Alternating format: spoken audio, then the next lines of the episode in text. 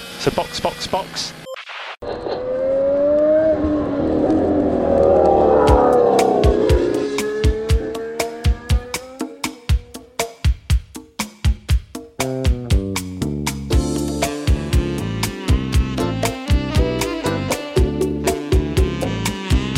Olá, sejam bem-vindos ao episódio 61 do Box Box Box. O meu nome é Eric Andriolo e hoje eu estou aqui com Aninha Ramos. Ainda não sei o que pensar desta corrida.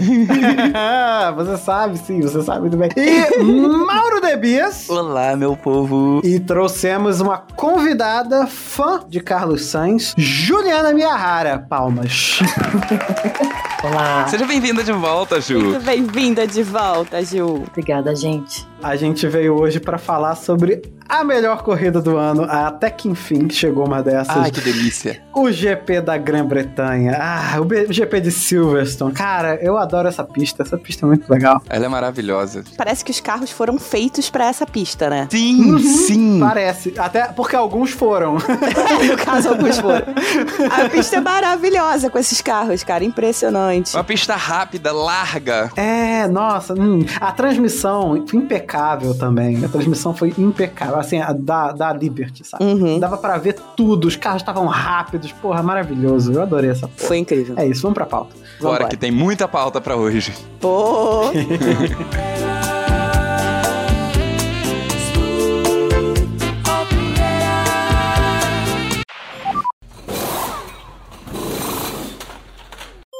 O pódio foi pela primeiríssima vez e pela Ferrari, Carlos Sainz, Lewis Hamilton em terceiro e de do nada, absolutamente de lugar nenhum, Sérgio Pérez apareceu. e foi tal qual o Gollum no final de Senhor dos Anéis. Você achou que ele tinha morrido, mas ele voltou na última parte. Saindo de dentro de uma pinhata. surpresa! Foi tão surpreendente que ele conseguiu cortar duas curvas e ninguém nem percebeu. É, jogar dois pilotos pra fora e tá tudo certo. Ah, isso a gente tem que permitir, porque é o Pérez, né, cara? Ele, ele joga mesmo e foda-se. A gente já começa na grosseria, né? É, ele, ele vai na Ah, grosseria. é na grosseria. Porque na mesma disputa ele consegue jogar dois pilotos pra fora e não é punido. Tá, vá pra... Ele joga todos os pilotos pra fora, sempre. Não sabe vezes. ultrapassar, não sabe ultrapassar sem jogar de pessoa pra fora, pelo amor de Cristo, homem, 500 anos de Fórmula 1, você ainda não faz isso. É um puta, do... defende bem pra caralho, mas quando vai ultrapassar, ele faz essas merdas. Ah, me poupe. Vocês, os ouvintes, já perceberam que a Aninha hoje, ela tá muito infeliz com o que aconteceu. Eu estou eufórico. E aí a gente trouxe a Juliana, que ela consegue ser um meio termo mais razoável junto com o Mauro, porque a gente não vai conseguir levar até o final. Ah, eu não tô de meio termo razoável, não. Adorei a corrida, eu tô empolgado. Vitória do Carlos Sainz, maravilhoso. E a Red Bull me irrita. É isso. É isso. A- acho que a Red Bull e Rita é o Oconcura aqui do elenco de hoje, né? Não, mas eu preciso fazer um disclaimer antes de começar esse, esse episódio. Trouxemos Juliana, porque fanzaça do Carlos Sainz já esteve com a gente. A gente sabe que é ótima, maravilhosa pra conversar com a gente. Eu sou fã do Charles Leclerc, todo mundo sabe disso. E um dos motivos que eu quis que a Juliana viesse é exatamente pra contrapor o meu amargor com a Ferrari. Vamos colocar em outras palavras. Você trouxe a Juliana pra você se sentir constrangida de falar assim: esse Sainz, filho da p pegou a vitória do Leclerc. é o que você queria falar e eu tô botando em palavras pra você. Não concordo, mas é isso que você queria falar. não, então, olha só, não. Veja bem. Veja bem, não. Não. O Carlos fez a corrida dele, ele ganhou porque ele fez a corrida dele, ele tava no lugar certo, ele seguiu bonitinho. A Ferrari ferrou com o Leclerc, de novo. Só pra variar. Que fique claro, não é contra o Carlos Sainz, é simplesmente a Ferrari ferrando o Leclerc. É, Só a gente isso. chamou aquele episódio de Começou a Palhaçada porque a gente sabia que viriam muitas outras palhaçadas depois. Sim, e eu acho chato também, porque aí a gente. E aí eu me coloco aqui como fã de Charles Leclerc, acho meu comportamento chato, mas não adianta, eu tô pistola mesmo. É que acaba dando uma diminuída na vitória do Sainz, sabe? E é uma coisa que, inclusive, o Leclerc falou. É, não quero que a, mi- a minha decepção tire o brilho da vitória dele, que foi uma vitória Uhum. vencida que ele tá trabalhando muito pra ganhar essa corrida. Mas a gente fica tão frustrado que acaba dando uma diminuída, sabe? E eu fico chateada comigo mesmo por estar nessa situação, entendeu? Desculpa, Ani, eu não quero te ofender. Nem o, o fã-clube do Leclerc, por favor, não me matem. Mas eu não senti isso nem um pouquinhozinho. Porque eu, eu reconheço que o Leclerc correu pra caralho e que ele se fudeu por causa de estratégia. Mas, cara, eu tive empatia pela cara, pelas expressões faciais do Carlos Sainz naquele pódio maravilhoso, tá? Porque primeiro a gente via o fantasma, o encosto saindo inteiro. A gente viu o encosto sair. Aí depois a gente viu ele fechar o olho e abrir de novo pra ver se ele ia acordar, tá ligado? E aí ele falou: é real, eu ganhei um GP de Fórmula 1. Foi pela Ferrari. Aquela é uma Ferrari, é minha Ferrari, sabe? e aí, o próximo pensamento dele imediatamente foi assim: eu vou comer todo mundo hoje. E aí ele começou a ir em volta. Deixa a Isa ouvir isso. Aí ele lá do pódio já tava distribuindo piscadinha. Deu uma piscadinha, ficou assim: eu vou te comer também, eu vou te comer também, sabe? Umas três piscadas. É, Eu é, é. espero que a Isa esteja em Silverstone, né? Porque se ela não tiver, ela perdeu. Ela perdeu. Ela perdeu. Ser- O Checo Pérez não fez metade do que fará Carlos. Pelo menos na cabeça dele. Aí o Sainz ficou até o final e saiu de lá, assim, com todo mundo filmando ele, tipo, eu sou, eu sou a maioral hoje. Não, não, mas o que eu tô falando não é que a vitória foi diminuída. O que eu tô falando é que nós fãs, quando levantamos essas críticas à Ferrari, né? E quando tem essa situação, nós fãs acabamos diminuindo a vitória. Uhum. Eu tô falando do nosso comportamento como fãs do piloto que tá sendo prejudicado, mas que é independente do outro. Não é assim, ele está sendo prejudicado para que o Sainz ganhe. Não é isso. Ele tá sendo prejudicado porque ele tá sendo prejudicado, ponto. Não tem a ver com o que acontece com o Sainz, entende? Sim, é, isso vale até pra quando a gente nem é tão fã do piloto que tá ganhando. Por exemplo, na última corrida do ano passado, a gente não conseguiu aproveitar o fim de um campeonato, né? Uhum. É, tipo, ah, acabou o campeonato e nem apreciar a vitória do Verstappen com todas as corridas que ele ganhou, porque a gente tava se sentindo péssimo por causa do que aconteceu. Então, sim, assim, eu, eu- eu compreendo. Acontece. E aí eu queria fazer esse disclaimer assim, não é contra o Sainz. Não é desgosto do Sainz, não é infelicidade que o Sainz tenha ganhado, muito pelo contrário, ficou muito feliz, ele merece, ele trabalha pra caralho, ele é um bom piloto, mas que estou extremamente frustrada com a Ferrari, como a Ferrari tem conduzido a estratégia dela durante esse ano, eu tô, porque você transformar o que seria um 2 num 4 não vai levar a Ferrari a lugar nenhum, e aí ela consegue destruir o campeonato de construtores, que já estava destruído a partir do momento que teve não sei quantos DNFs até agora, e o campeonato de pilotos também. É, a, a Ferrari, ela tá, ela tá se esforçando bastante pra perder o campeonato, né? Sim, exatamente. Não, e ainda tem uma coisa: Ferrari começou a palhaçada da estratégia em Mônaco. Mas Mônaco a gente entende até que poderia haver uma dúvida, porque tinha toda aquela questão da pista molhada, não sei o que, papapá, o que, que a gente faz, não sabe se o pneu vai render tanto quanto tem que render, não sei o que. Não, não tinha por que ter essas dúvidas aqui. Não, não tinha, não tinha. Não tinha nenhum motivo pra fazer o que fizeram com o Leclerc. Nenhum. Você entendeu?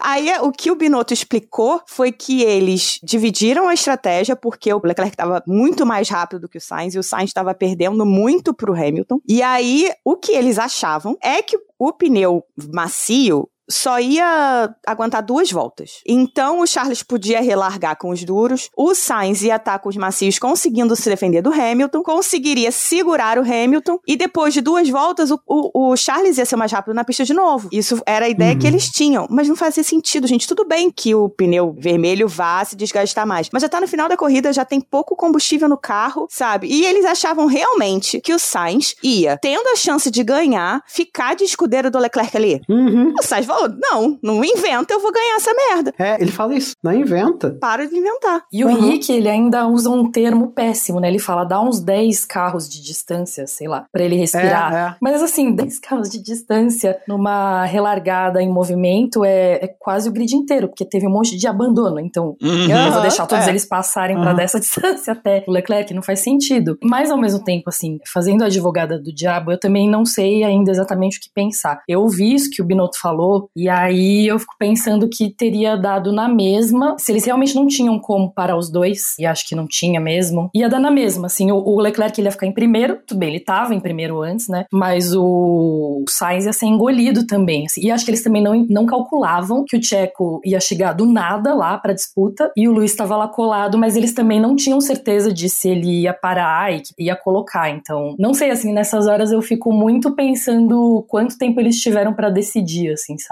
O Ocon demorou muito pra parar o carro, né? Ele tava andando devagar, ele ficou ali um tempo bem. Eu fiquei assim, por favor, entra, por favor, entra, por favor, entra. Não para no meio da pista, por favor, não me dá um safety car agora. Não adiantou de nada a minha reta. Mas ali eu acho que ele tava na reta antiga, né? Ele não tava nem na, na reta atual. Então Pois é. Não tinha nem como chegar. Não, não tinha, o carro não tinha mais força. Mas ele foi parando, né? Então a partir dali você já tem que começar a pensar. Pro Hamilton, a estratégia era muito óbvia. Era entrar e trocar o pneu. Não tinha como a Ferrari pensar que o Hamilton não ia fazer isso. Porque era a coisa mais óbvia do mundo. Não fazer isso era um erro. Uhum. O Thiago deu muita sorte. Porque ele ia ter que parar. Porque ele só tinha usado pneu médio. É. Então ele ia ter que parar de qualquer maneira. Quando veio o safety car, ele deu uma sorte descomunal. E aí ele vai e troca pelo macio. O Checo foi a cagada. O do Sainz não foi cagada, não. Ele pegou a pole position. Sim. E ele cometeu um erro, né? Foda ali, defendendo do Verstappen. Eu sei que ele vai perder pontos por isso com todo mundo, né? Porque não aguentou a pressão do Verstappen. Mas eu acho que o Sainz tem que ficar na Fórmula 1 pra sempre, porque é muito bom ver ele correndo quando ele tá desesperado.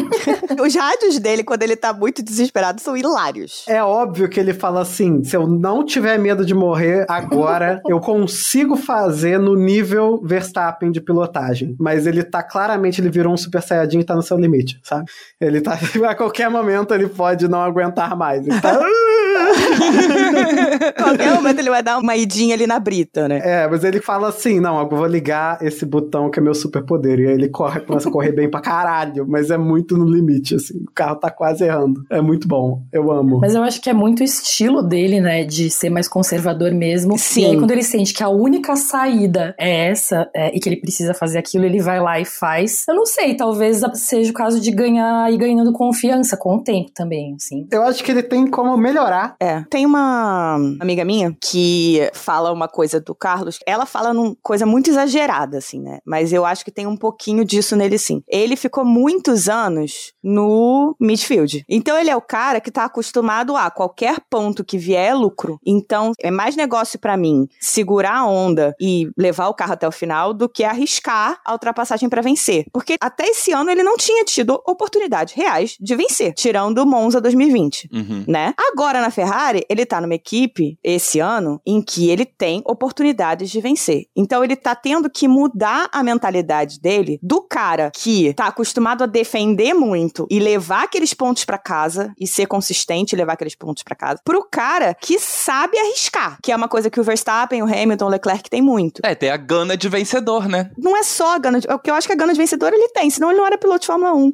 Mais ou menos, mais ou menos. É ter mesmo a noção de quando virar essa chave. De quando é que ele vira a chave do cara que tem que levar os pontos pro cara que tem que atacar e atacar bem. E quanto menos ele arriscar, menos ele vai se acostumar a arriscar. Então ele tem mais chances de errar. É por isso que, por exemplo, Canadá, ele podia ter ganhado a corrida, mas ele errou quando tava tentando atacar o Verstappen. Mas eu acho que isso é tempo dele virar essa chave. Não sei nem se tem a ver com o carro. É mentalidade dele mesmo de se acostumar com o fato de, cara, você pode ganhar a corrida, mas pra você ganhar a corrida, você tem que arriscar. Não dá pra ser só o cara que leva ponto. Senão ele só vai ganhar a corrida assim. Faz sentido. Quando dá uma merda federal e tal, e ele tá lá, porque ele tá lá, ele tá sempre lá, ele é constante, ele é rápido. E aí Olha dá a injustiça, Ani, ele fez a pole. Assim, saiu meio errado na primeira largada? Saiu, mas fez a pole. Ele fez a pole, não. Não tô desmerecendo a pole dele, de jeito nenhum. Mas o que eu tô falando é que se ele não fizer essa virada de chave do cara que ataca, ele só vai ganhar nessas situações. Ah, porque o Verstappen deu merda no carro. Ah, porque a Ferrari errou com o Leclerc. Ah, porque, sei lá, furou o pneu do Hamilton. Não sei, entendeu? Mas vai ficar na sobra. E não é pra ele ser o cara da sobra. Eu acho que tá claro que, por enquanto, ele não está no nível desses que a gente sempre fala, né? Hamilton, Verstappen, Leclerc, Norris, Russell. É, claramente. Tá claro, mas ele tem, claramente, ele pode melhorar, porque quando precisa, ele faz, sabe? Sim, é isso. Ele pode melhorar. Ele precisa virar essa chave. E hoje eu acho que ele viu, assim, que ele tem condição de virar essa chave com mais facilidade do que ele estava achando achando. Depois que desencantou, agora a gente vai começar a ver o que, que é. é que nem o Pérez, nunca ganhou, de repente começou a correr benzão depois que ganhou. É, vai ser igual o Daniel Ricardo, agora vai, ah, não. Não, Ah, não. não. Quem? Ah, desculpa, se não tá entre os 10, nem lembro o nome. É. Mas eu concordo com você, Aninha. Acho que é uma mentalidade diferente mesmo. Eu acho que faz sentido isso de sempre estar lá no meio do pelotão. Então, ele faz a diferença quando tem uma oportunidade, do tipo, tô largando de 18, então vou fazer uma mega corrida de recuperação e ficar em quarto lugar. E olha só, abocanhei o meu primeiro pódio assim. Ou então, choveu em Sochi, parei na hora certa, cheguei no pódio, sendo que a minha corrida já tinha acabado, era para ter, sei lá, ficado no máximo em P5. Acho que ele sempre teve essa mentalidade mesmo e é, mas eu acho que essa chave já tá girando há um tempo, é que ele não vira de uma vez e eu acho que coincidiu com oportunidades, mas coincidi, ele teve outras oportunidades que ele perdeu ou que teve azar ou que ele errou, mas eu acho que também tem a ver com uma melhor adaptação ao carro, pelo menos é como ele tá se sentindo e aí eu não sei se o, o quanto mental tá influenciando nessa adaptação, né? Porque ele Uhum. falou no Canadá que pela primeira vez ele finalmente se sentiu mais confortável no carro, e é quando você se sente confortável no carro que você consegue ser mais agressivo, né? Consegue fazer a diferença. Sim. E uma outra coisa que eu pensei depois que o Bottas deu a entrevista no, no Beyond the Grid no ano passado, quando ele já sabia que ia pra Alfa Romeo, o Bottas falou que uma coisa que fez muita diferença pra ele foi ele ter sempre tido contratos de um ano só. Então, Uhum. era mais difícil arriscar. E aí, lógico, tem todas as outras coisas, que é tá na Mercedes, que é ser companheiro do Hamilton. Mas o Carlos, ele também nunca teve contratos longos. Né? O primeiro contrato de dois anos dele foi na McLaren. E aí parece que esse ano, depois que anunciou a renovação por mais dois anos, piorou, assim. Como aconteceu com o Ocon no ano passado, né? Uhum. Ele renovou por três anos e de repente entrou numa fase péssima, assim. E aí eu acho que tem a ver com o mental mesmo. Tem gente que acha que, putz, tá, então tirou a pressão, mas acho que a pressão aumenta porque ele sente que a cobrança externa também aumenta. Tá, então você vai ficar até 2024 aqui, faz alguma coisa. Não, não seja um segundo piloto pra sempre. É, é tipo, a equipe está claramente apostando em mim, então eu preciso dar um jeito de entregar. Uhum. E aí acho que as coisas se juntaram bem, é, começaram a se juntar bem nesse fim de semana, assim. Já estavam melhores há um tempo, mas esse fim de semana as coisas todas se juntaram. E aí entra a sorte também, né? Entra, putz, ele perdeu a liderança pro Verstappen, mas e aí o Verstappen sofre dano no carro e, enfim, tem milhares de fatores, né? né? Uhum. E essa corrida, então, teve bilhões de fatores, né? Isso. Nossa, a coisa teve tudo, Eu né? acho que o que fez a corrida ser tão boa foi o fato de que ninguém foi perfeito. Ninguém foi perfeito. Todo mundo cometeu vários erros, as equipes e os pilotos, sabe? E eu acho que, às vezes, quando a gente vê um negócio muito perfeito, a gente esquece que a gente tá vendo o ápice do desempenho, sabe? E a gente Uhum. fica chato. A gente fica entediado, é. É que nem assistir na Olimpíada o tiro de arco e flecha, entendeu? Porque todo mundo acerta no olho do boi, sabe? Todo mundo acerta perfeito, ninguém erra e é muito chato, sabe? Então nessa corrida todo mundo errou. Todo mundo. A gente falou do Sainz, mas porra, o Hamilton errou também, o Leclerc errou, o Norris errou. Todos eles em algum momento cometeram um erro, sabe? E as equipes erraram. Então isso fez Uhum. ficar maravilhoso. E o que eu achei mais incrível foi que nas duas relargadas, as disputas foram sensacionais. Porra, quatro carros! Nas duas relargadas, foi quatro carros. Sério, foi Quatro lindo. carros Foi lindo de ver. Na curva. Só uma pista larga que nem essa proporciona esse tipo de coisa. Foi um negócio absurdo. Cara. Foi lindo demais. Foi. Na- a, Foi. a primeira relargada, assim, quando tava Leclerc, Sainz, Verstappen, Pérez, todo mundo meio assim, aí vinha o Hamilton chegando por trás, o Norris com o Hamilton em- embolado. Caraca! Assim, era de assistir sem respirar. Aham. Total, a pinéia completa. Os carros, uma hora você olhava e tava assim: carro vermelho, carro do boi, carro vermelho, carro prateado, carro azul, carro laranja. E aí você vê todos os carros. E a gente conseguiu ver muito nessa corrida as diferenças entre os pilotos. Uhum. O Sainz ser o cara que liga o, o turbo dele e corre que nem desesperado, podendo errar a qualquer momento, que é maravilhoso de ver. O Hamilton, preciso e constante como um tubarão vindo chegar te ultrapassar, sabe? O Verstappen a gente não conseguiu ver muito, mas o Pérez, que espalha pra tudo que é lado, joga todo mundo pra fora, foda-se, sabe? A gente conseguiu ver como que eles são diferentes, e isso é maravilhoso, porque às vezes é tudo igual, e o tudo igual também tira um pouco da personalidade da parada, sabe? Eu acho que o que mais mostrou, assim, a diferença deles todos, quer dizer, não deles todos, mas que mostrou muito isso, foi a disputa de posição entre Pérez, Hamilton e Leclerc na segunda relargada. Aham, hum, total. Porque assim, Pérez espalhando tudo, Leclerc tentando tirar o Pérez do vácuo dele. Aí o Pérez espalha e ultrapassa o Leclerc da X. Aí o Tom perde a posição pro Hamilton. Aí o Hamilton e o Pérez se estranham ali. O Pérez espalha o Hamilton. O Leclerc mergulha e, e ultrapassa o É, Hamilton. não, essa foi ótima. O Pérez deu uma finta, né? E o Hamilton errou. É, e aí você vê que o Pérez jogou os dois pra fora, aí quando foi já o Leclerc e o Hamilton, os dois não foram pra fora, foi extremamente limpo, completamente diferente. Leclerc com pneu de 20 voltas, duro, segurando o Alonso atrás dele. Uhum. Cara, é surreal. É muito bom de ver corrida assim, cara, quando os pilotos estão ali dando ao máximo e você vê as diferenças entre eles, como você falou. É maravilhoso de ver. Eu tava muito louca olhando o, o tracker, né, com os tempos de volta, na hora que era Sainz, Leclerc e Hamilton. Ainda não tinha tido a troca e tal, não sei o quê. E o Hamilton tava voando. Aham. E no final ele levou a volta mais rápida, né? Levou. Ele roubou. Levou. Ele roubou. E assim, o Carlos com muita dificuldade com os pneus médios, o Charles engatado no Carlos, pedindo pra equipe fazer alguma coisa porque ele conseguia ir mais rápido e ele engatado no Carlos, e o Hamilton comendo asfalto. Aham. Ele vinha na mesma imagem, lá no fim, assim, chegando.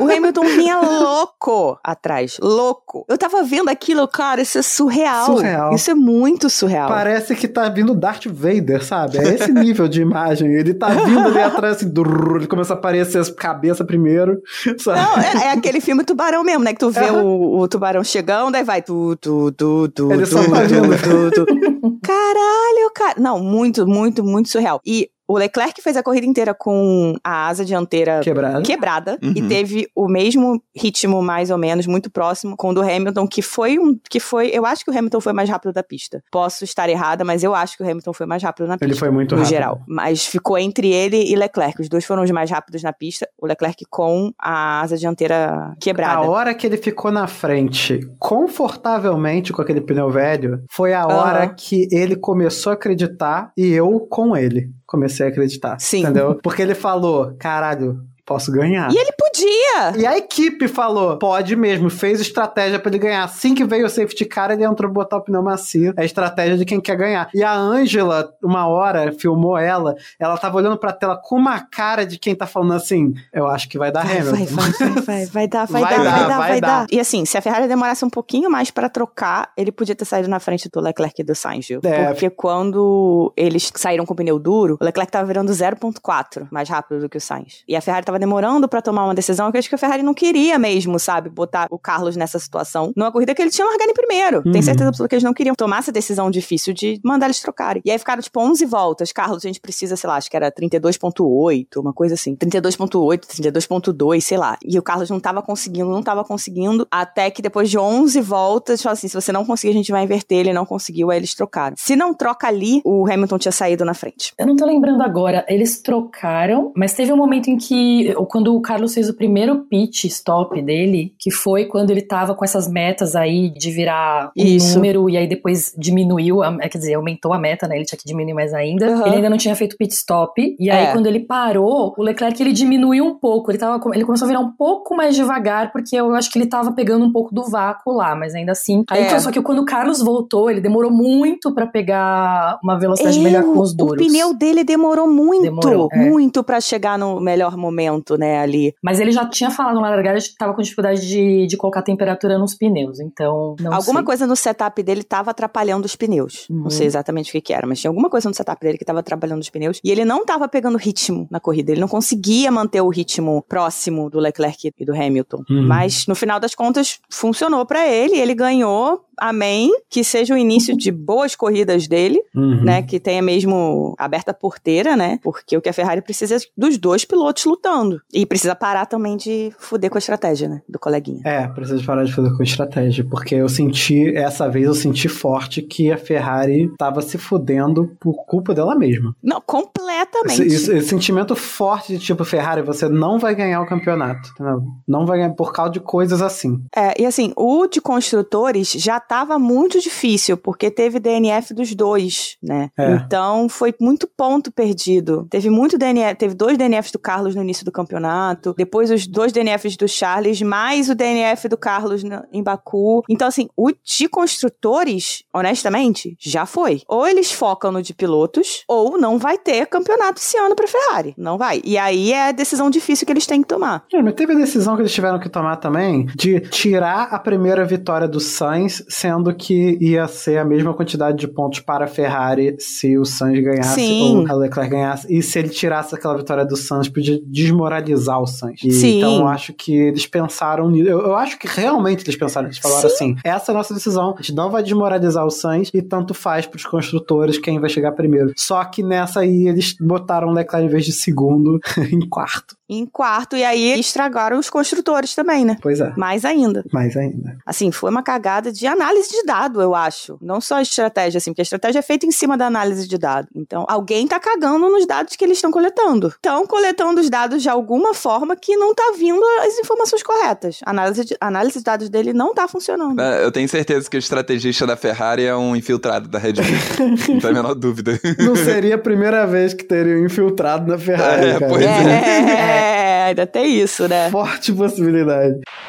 Bom, vamos aproveitar que a gente tá falando de cagada e falar das duas batidas que tiveram, que a gente, na verdade, achou que era uma e depois descobriu que foram duas, porque é um dos highlights da corrida e a gente até agora falou de tudo, menos de um piloto rodando igual um peão de cabeça pra baixo e depois decolando. Nossa, aquilo foi muito assustador. Foi. muito gráfico e acabou que o piloto que mais ferrou foi o que não apareceu na É. batida bizarra. É. É, porque pra segurança, né, uma batida que você vira de cabeça pra baixo não é tão perigosa pro piloto quanto levar, tipo, três batidas normais. E o álbum levou quatro Uhum. batidas normais, Uhum. entendeu? Em T ainda por cima. Uhum. É, pois é. Ele parecia uma bolinha de pinball ali no meio do grid. Foi muito doido. Parecia um carrinho de bate-bate. É, uma na estrutura da frente, uma É. na estrutura da frente e uma de cada lado da dianteira. E mais uma, repetida. E aí, quando bate duas vezes no mesmo lugar, é perigosíssimo. É. Então, ele se fudeu bastante nessa. Mas ele tá bem, foi pro hospital, mas tá bem. Agora, ele falou: ah,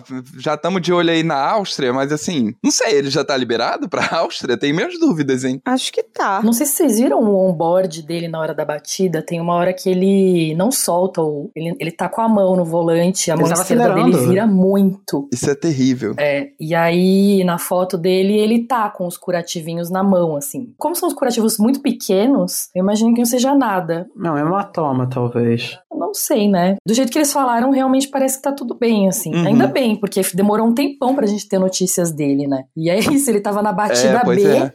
e se ferrou mais. Mas foi bem assustador, assim. É, a própria batida dele apareceu de boaça na TV, enquanto a Uhum. do Joe foi a que a gente ficou, né, em suspenso, esperando pra ver o que que acontecia, né? É porque eu acho que eles tiraram o álbum rápido do carro, mas do Joe É, não conseguiam é. tirar porque ele tava preso entre a barreira e, a, e o. E a grade, foi alambrado, a grade. E É. aí a gente tem que falar sobre uma coisa importantíssima de segurança que na hora da corrida poucas pessoas prestaram atenção, mas o Santo Antônio do Joe não funcionou. Uma peça chave. Santo Antônio, pra quem não sabe, é aquela estrutura que fica em cima da cabeça do piloto e aquilo impede que a cabeça do piloto fique exposta ao asfalto, sabe? Nesse tipo de caso, ou então a outro carro. Mesmo sem Halo. Sim, só que aconteceu que aquilo se desintegrou. Uma maluquice. Não era pra acontecer isso. Aquela estrutura, ela tem que se manter intacta. Ela Aham. não pode desmontar. E aí acabou que o piloto foi salvo apenas pelo Halo. E foi desesperador É. ver a, a cabeça dele a tão poucos centímetros do asfalto. E depois, quando ele caiu atrás da barreira, a cabeça dele tava torta, porque só tinha o Halo entre. Assim, era impossível ele sair dali na foto. Vocês procurem uma foto, foto de é- frente. é assustadora. impossível ele sair dali sozinho. Então, que bom que não pegou fogo, Uhum. porque ele teria morrido. Ele não teria Uhum. conseguido sair. Porque a forma de você tirar ele dali teria que trazer um guindaste, puxar o carro e aí tirar ele. Por isso que demorou tanto. Provavelmente foi o que eles fizeram. Porque se o Santo, o Santo Antônio não tava lá pra manter essa distância obrigatória. Isso é uma coisa que qualquer carro tem. Carro de, de- carro hoje, se você quiser andar com um carro velho conversível dos anos 60, você não vai poder, porque você vai ter que instalar um Santo Antônio atrás Porque se o carro capotar, você não bate com a cabeça no chão. E, cara, se não tivesse o Halo, era o caso de a gente ter visto a, a torcida que tava lá, ia ter visto o capacete rolando ali na brita, entendeu? Uhum. É perigoso demais. É assustador pensar isso. E foi muito perigoso mesmo. Demais, demais. E provavelmente vão tirar aquele cascalho agora, vão botar um cascalho menor, porque o cascalho, quando o carro entra de lado, tem sempre a chance de catapultar o carro pra cima, e ele E já tava de lado, né? Então talvez eles pensem nisso. Ele tava indo de cabeça pra baixo pelo asfalto e quando ele chega na brita, ele catapulta e voa no alambrado. É, se ele tivesse ido de frente, ele provavelmente teria catapultado e ficado de cabeça pra baixo, né? Mas como ele foi de cabeça pra baixo, ele voou, porque ele pegou muita velocidade. Nossa, foi, foi foda. E ele caiu no lugar onde passa gente. Foi? Pois é. E de novo, a gente falou mais dessa do que do, do álbum.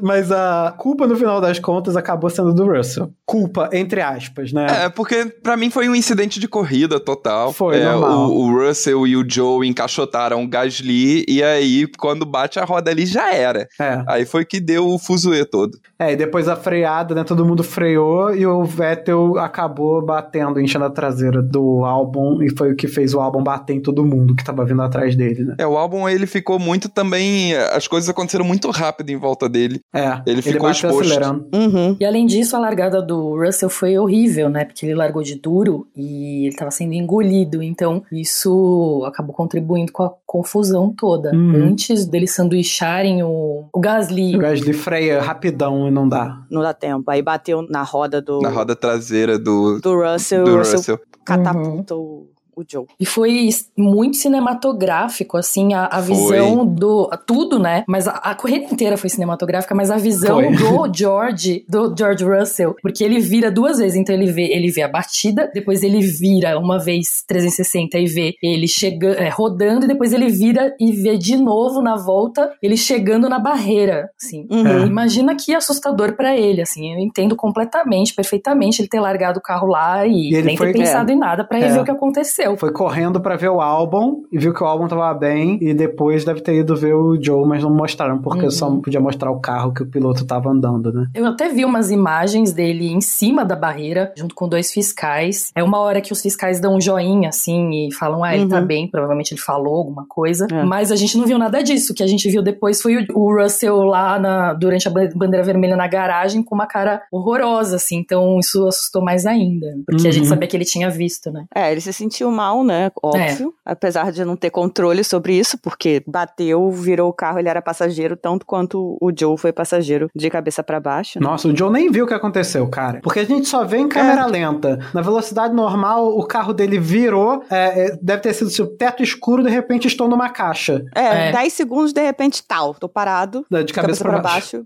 preso. Cara, deve ser muito louco, né? Você deve só fechar o olho e torcer pra sair vivo. É. Tira a mão do volante É. e É reza. isso, e espera. E até entender onde você foi parar, o que, tá acontecendo em aham. volta. Não, quando ele saiu do carro, ele deve ter olhado em volta, assim, tipo, meu Deus. É, é. Onde é que eu tô? Caralho, onde é que eu tô? Como é que eu vim parar aqui? Já que eu vim parar. Tá vendo? Essa é uma corrida de muitos momentos de empatia que a gente tem com os pilotos, sabe?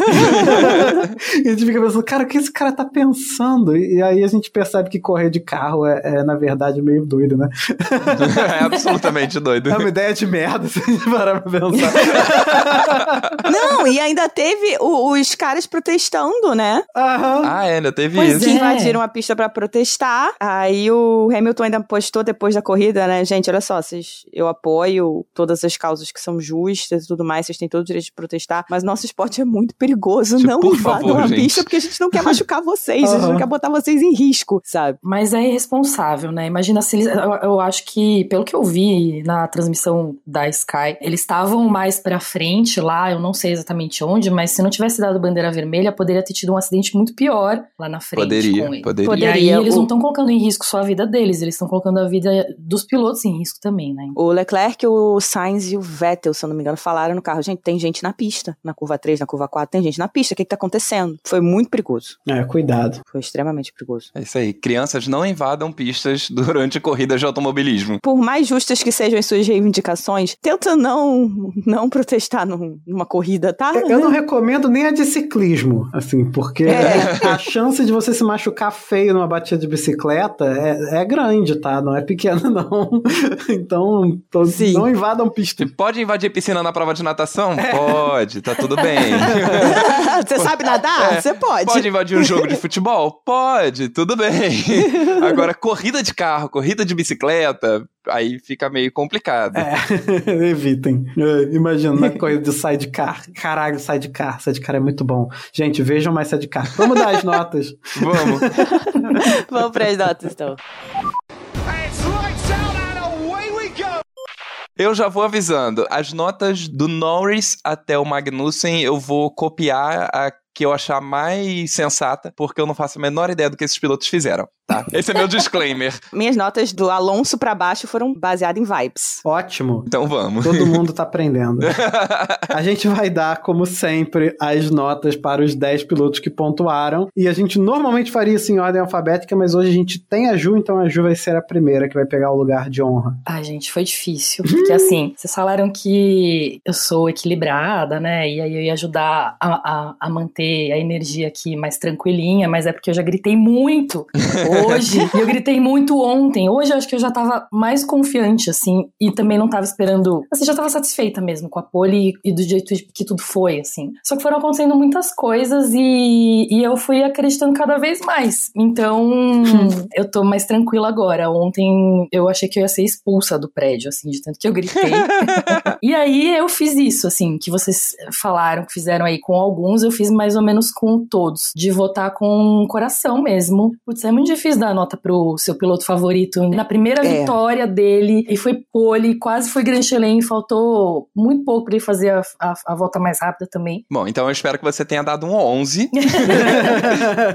Ele cometeu erros, ele não foi bem, se for considerar o fim de semana inteiro, teve treinos em que ele não foi muito bem e na classificação, em algum momento no Q2, é, ele tava com dificuldades e tanto que nem ele acreditou que ele tinha feito pole no final. Mas eu acho que, considerando os erros todos e o resultado e a diferença entre como ele tá agora e como as coisas podem ser e de como tava no começo do ano, eu vou dar 10 pra ele, apesar de todos os erros. Eu acho que eu gostei muito da, da, da segunda largada, né, da relargada parada e, e eu até achei que o Verstappen fosse, tentar fazer alguma coisa diferente. Eu não sei se ele conseguiria fazer alguma coisa diferente, mas ele fez exatamente a mesma coisa. E o Carlos foi extremamente agressivo, que é justamente uma coisa que, que é motivo de ele ser criticado, é a falta de agressividade dele. Uhum. As apostas eram quantas curvas vai demorar pra ele ser ultrapassado. E aí ele, na, na largada, ele de fato foi, mas na relargada ele se redimiu completamente pra mim. Assim, foi uma relarga, foi uma largada perfeita e ele tava com três caras. É, apenas Verstappen, Leclerc e Hamilton atrás dele, mas ele segurou.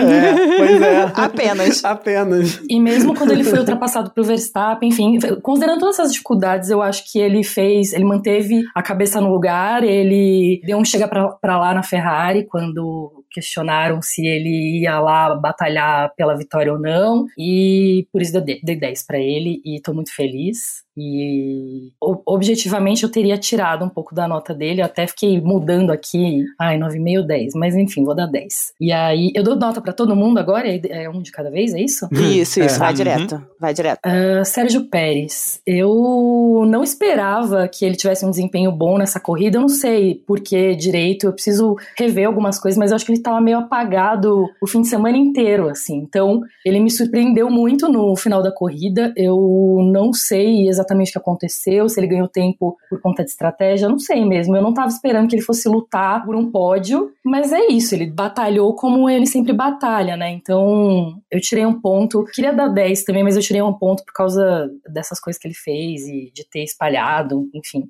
Mas eu me surpreendeu, assim. Acho que ele teve uma evolução boa de sexta para sábado, de sábado para domingo. E aí eu dei 10 pro Hamilton também, porque ele, eu, eu também acho que ele tava bem o fim de semana todo, ele foi bem na classificação e ele fez o que precisava fazer, assim. Acho que agora as coisas estão um pouco diferentes, né? Eu não sei se o, o Russell vai começar a testar algumas coisas e porque ele tava sendo cobaia até agora, né? E eu acho que eles estão acertando algumas coisas, acho que o carro tá melhor, mas é. Eu, eu não encontrei nenhum defeito na corrida dele hoje. E dei 10 pro Leclerc também pelo mesmo motivo. Ele não errou, ele foi prejudicado, ele estava muito rápido, apesar de estar tá com a asa dianteira quebrada, e batalhou até o fim com Pérez e Hamilton, mesmo com pneus velhos e duros. Ele tava com pneus duros, né? Uhum. Nesse momento. Pro Alonso, eu dei 8,5. Acho que ele teve uma. Ele fez um fim de semana bom. E em comparação com o Ocon, assim, ele tem se saído muito melhor. Então, acho que ele fez uma boa corrida. Ele estava lá, como sempre, oportunista, né, no final da corrida, só esperando acontecer alguma coisa para abocanhar lá os lugares de quem estava disputando o pódio. E aí depois o Norris, eu dei nove, mas assim, sei lá, poderia ser a mesma nota do Alonso, eu vibes. acho. é. é que eu também acho vibes. que ele foi bem durante o fim de semana e ele tá muito à frente do Ricardo, assim. Muito, muito. É, é. Tanto que o Ricardo não tá nem na lista. É. Mas o Ricardo teve problemas, tá? Não tinha DRS. É, sim, o Ricardo tá sempre tendo problemas. é, sim, não. É, é, o ritmo dele do, do Norris é muito melhor do que, o, do que o do Ricardo. Não, é uma questão, mas essa corrida especificamente ele teve problemas do início ao fim. Foi bem ruim mesmo pro Ricardo. Daí, é, pro Verstappen, eu não consigo, acho que, dar uma nota muito alta para ele, porque eu acho que ele não fez nada de especial. E aí pode até parecer meio injusto, né? Porque, sei lá, o cara tem atuações perfeitas e daí, óbvio, ele teve um puta azar hoje também. Mas não sei, eu, eu, me incomoda também essa coisa de não se manter com a cabeça no lugar, assim, sabe? Ele tava numa situação muito ruim, mas assim, ele também é, é, era uma oportunidade ele tentar ganhar, porque ele não, ele errou, né, no, na classificação, ah, não foi só porque é, teve bandeira amarela, ele errou também, né? Então, eu acho que ele não fez nada especial, assim. E essa coisa de ficar reclamando o tempo todo, que era uma coisa que ele não fazia muito tempo, ele fez muito hoje, então por isso que eu dei oito. Ah, Schumacher, o Mickey pontuou, né, gente? Finalmente, Mickey. Finalmente. então, oito. Ele tá bem desacreditado, né, nessa temporada, então eu acho que também foi um, um, uma oportunidade para uma redenção, o início de uma redenção. Acho que ele foi bem e, enfim, pontuou. O Vettel eu dei nove, porque também, assim, eu, eu não esperava absolutamente nada da Aston Martin nesse fim de semana. Aliás, não espero uhum. nada desde o início da temporada, mas eles realmente estavam muito mal ontem, e aí ele surpreendeu, lógico, né? Oportunidade, muitos abandonos, mas fiquei feliz e dei 9. É, ele largou em antepenúltimo, eu acho. E o Magnussen dei 7 em comparação com o Schumacher, assim. É só por isso mesmo. Acho que ele foi nem bem nem mal, mas pelo menos pontuou também. Beleza, Aninha. Carlos Sainz, ganhador da prova, eu dei nota 9. Uh! É... Pelos motivos que a Ju falou, eu dei nota 9. A diferença é que a Ju tá na vibes feliz e contente e vai dar nota 10. E eu vou dar nota 9 na vibe mais, um pouco mais, um pouco menos vibes feliz e contente. Só isso. Critérios.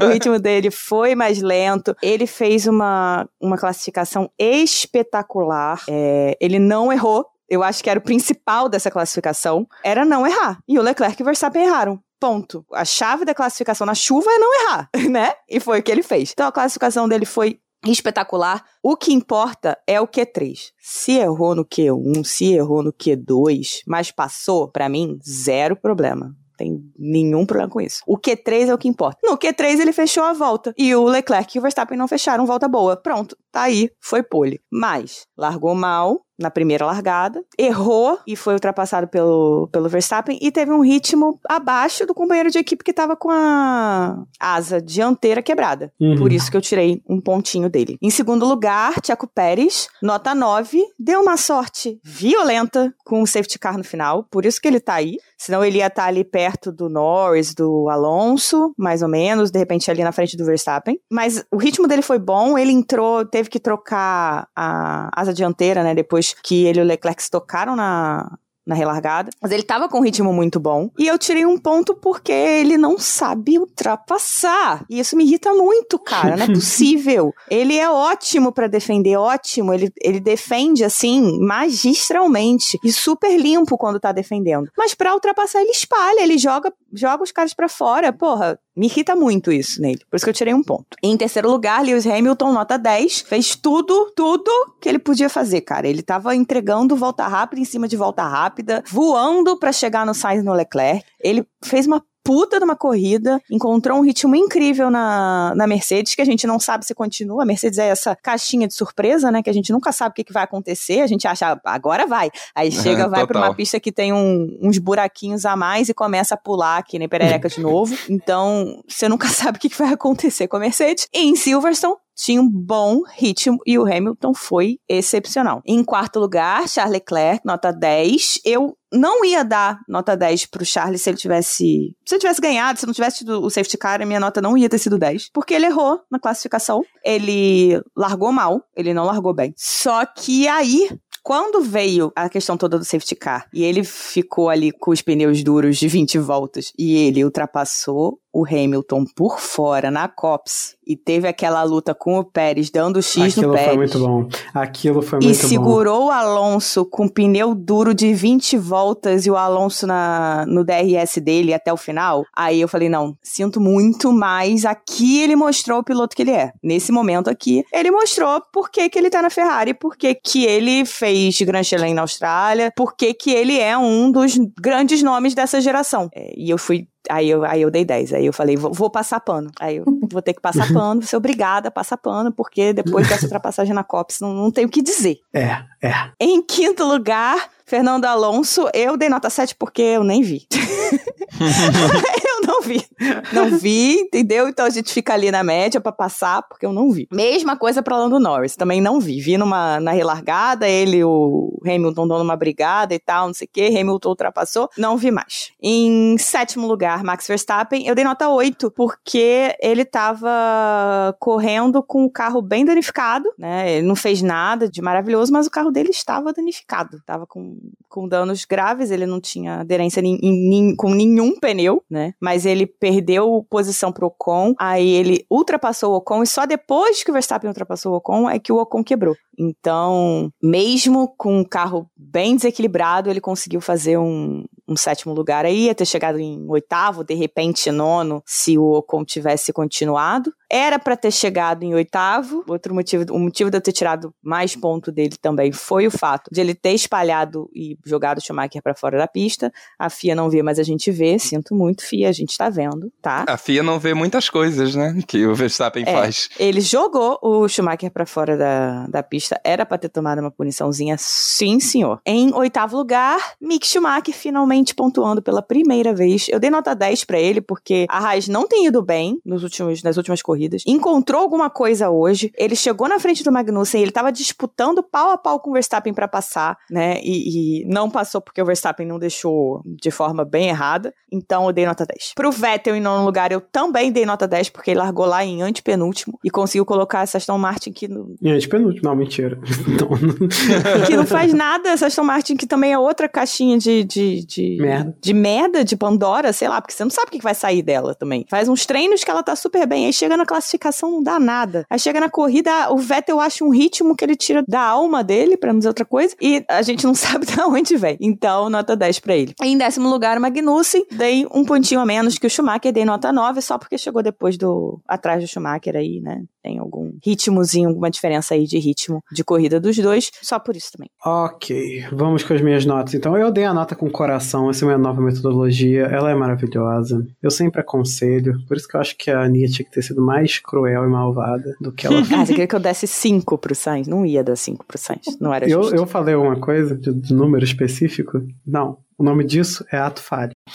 Então, vamos lá. Eu dei 10 para o Sainz, porque, cara, o cara, eu adoro ver o Sainz desesperado pra ir rápido pra caralho. Adoro, cara. É muito bom. O estilo de pilotagem dele, quando ele tá indo, tipo, no limite dele, é muito bom. Então eu quero o Sainz pra sempre ali, porque é excelente. E também, porra, mereceu, fez a pole. Assim, a pole não foi, não caiu no colo dele, cara. Ele fez a, a Não, volta não certa e todo mundo fez a volta errada. Então a pole é dele, porra. E aí ele fez várias Exato. vezes melhor volta, faltou só no finalzinho. Só no finalzinho o Hamilton roubou a última melhor volta dele. Correu pra cacete, passou sufoco, errou, mas todo mundo errou também. Assim, nota 10 e, e- e no pódio foi o melhor pódio que eu já vi. É, Pérez, eu dei 8, mas eu não tirei ponto por erro de ninguém, de ninguém, porque eu- o que me fez gostar da corrida foram os erros. Eu não tirei ponto dele pelas espalhadas, porque na hora eu gostei de ver, eu tenho que admitir. É, inclusive a do Verstappen também não vou tirar ponto por isso.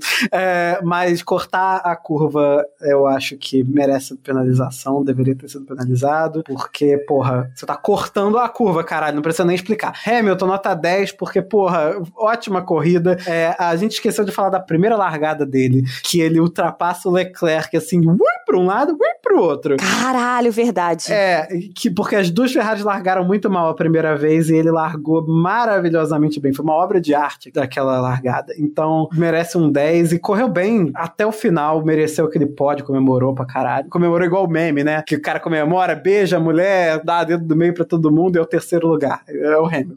Leclerc 10, 10. Leclerc mostrou que ele tá pronto pra ser campeão. Só tá faltando uma equipe, né? Campeã, pra ser campeã com ele. Que tristeza. Porra, o Alonso, nota 8, porque no finalzinho ele resolveu falar assim: eu vou aparecer.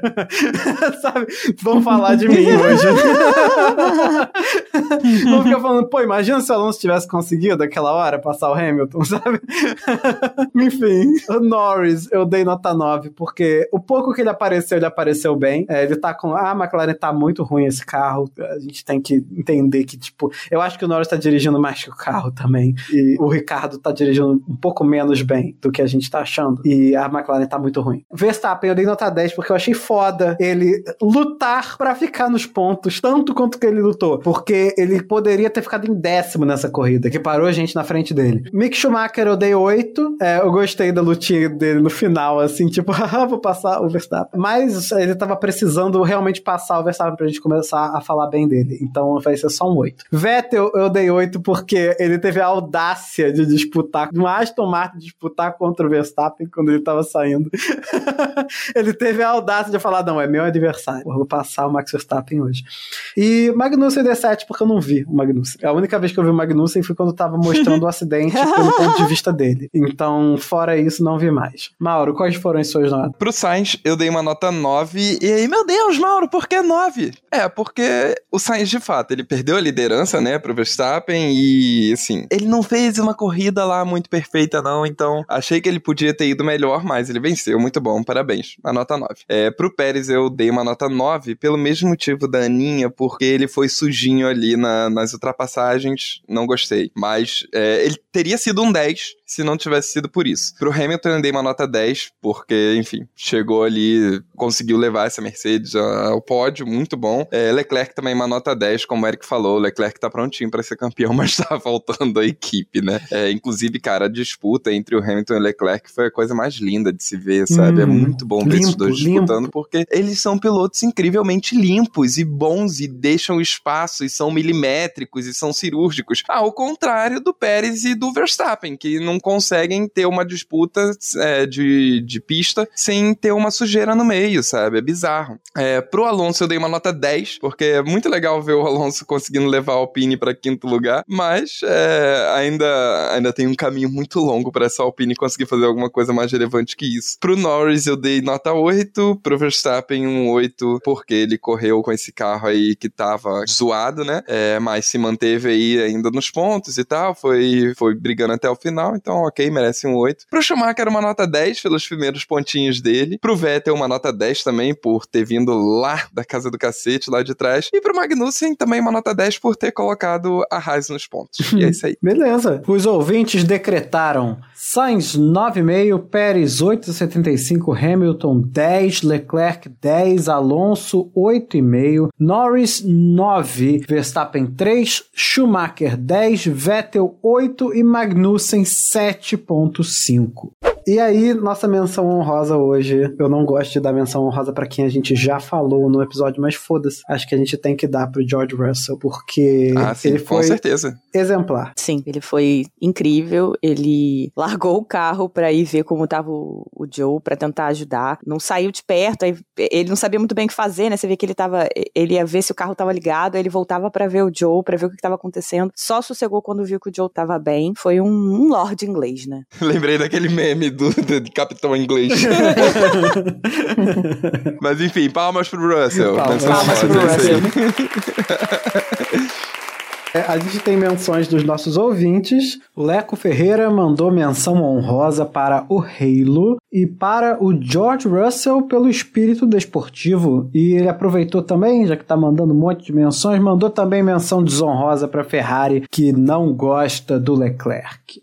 Bem, pessoal, nós temos aqui um e-mail lindo que recebemos da nossa apoiadora e amiga Heloísa Gama. Ela colocou: Oi, gente, tô vindo aqui com um coração quentinho e lágrimas nos olhos. Ah, ela tá falando a respeito do nosso episódio do orgulho LGBT. E ela colocou: Deixa eu me descrever rapidinho. Sou uma mulher branca, de cabelo castanho, cis, pansexual e Tim Lewis Hamilton. Estou passando por uma semana que me esvaziou emocionalmente. Tomar porrada por tanto tempo e ter violência resvalada por pessoas tão próximas da gente esgota. Me apresentando, sou acadêmica e ativista de direitos humanos. Tenho uma ONG onde trabalho com as agendas de migração, gênero e raça. Além disso, acompanho os movimentos sociais há vários anos. E o que vocês registraram no episódio do Orgulho dialoga demais com o que o território está falando. E eu acho que foi exatamente por isso que me tocou tanto. As nossas lutas são diárias e acontecem no tempo presente. Então, reconhecer que a comunidade da Fórmula 1 está se fortalecendo para defender pautas existenciais foi inspirador. Carol, eu chorei com tantas falas suas que você tá para sempre guardada no meu coração. Lembrando aqui que nossas lutas são frequentemente reativas, mas sempre construtivas. E eu tô me sentindo muito completa pela maneira que vocês visibilizaram com tanta empatia algo que é tido como invisível. Cara, fiquei muito feliz com esse e-mail da Elo, porque a gente gravou o episódio com muito carinho e assim, ter esse impacto legal na vida das pessoas é uma coisa que deixa a gente muito feliz. Eu espero que esse episódio também tenha chegado a tantas outras pessoas da mesma mesma forma. E a Elo coloca aqui também é, algumas outras iniciativas que ajudam as minorias no, no ambiente do automobilismo, né? A gente pode até colocar no Twitter depois, é o Mission 44 do Lewis Hamilton, Ignite, é, Accelerate 25 da Mercedes, Racers One, enfim, ela coloca aqui as iniciativas. Mas, enfim, muito legal. Obrigado, Elo, pelo ser meio lindo. Sim, a gente fica muito feliz de ver esse efeito que o episódio teve nas pessoas, que as pessoas se sentiram de fato representadas e que entenderam o nosso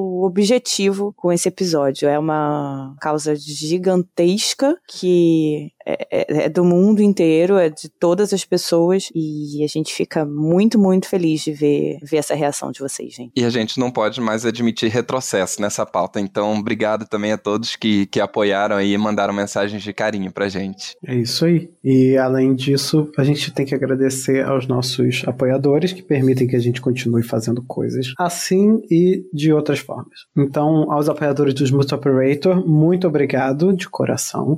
Vocês de permitem coração que a gente continue fazendo essa bagaça, mas especialmente a gente agradece ao Leco Ferreira, Hugo Rodolfo Costermani, Leonardo Santos, Heloísa Gama, Thaís Costa, André Andriolo, Jéssica Cristina Médici, Rodolfo Tavares, Carol Polita, Jaime Ferreira, Liane Oshima, Letícia Gal, Diogo Moreira, Juliana Miyahara, que aqui está conosco. Olha aqui, em carne e osso. Em carne e osso, Vitor Martins e Bruna Soares. Isso aí. E para quem quiser apoiar, quem estiver gostando do projeto, e quiser dar uma ajuda pra gente, nós temos planos de apoio, que são quatro e vão de 5 a 50 reais. Eles estão no Apoia-se e no PicPay. Cada um deles dá benefícios diferentes. O de 50 reais tem os benefícios de todos os outros três. Para falar com a gente, vocês podem falar pelo Castboxboxbox no Twitter e no Instagram, pelo e-mail podcastboxboxbox.gmail.com, que também é a nossa chave do Pix. E-mails são muito, muito, muito bem-vindos, que vocês podem escrever mais de 280 caracteres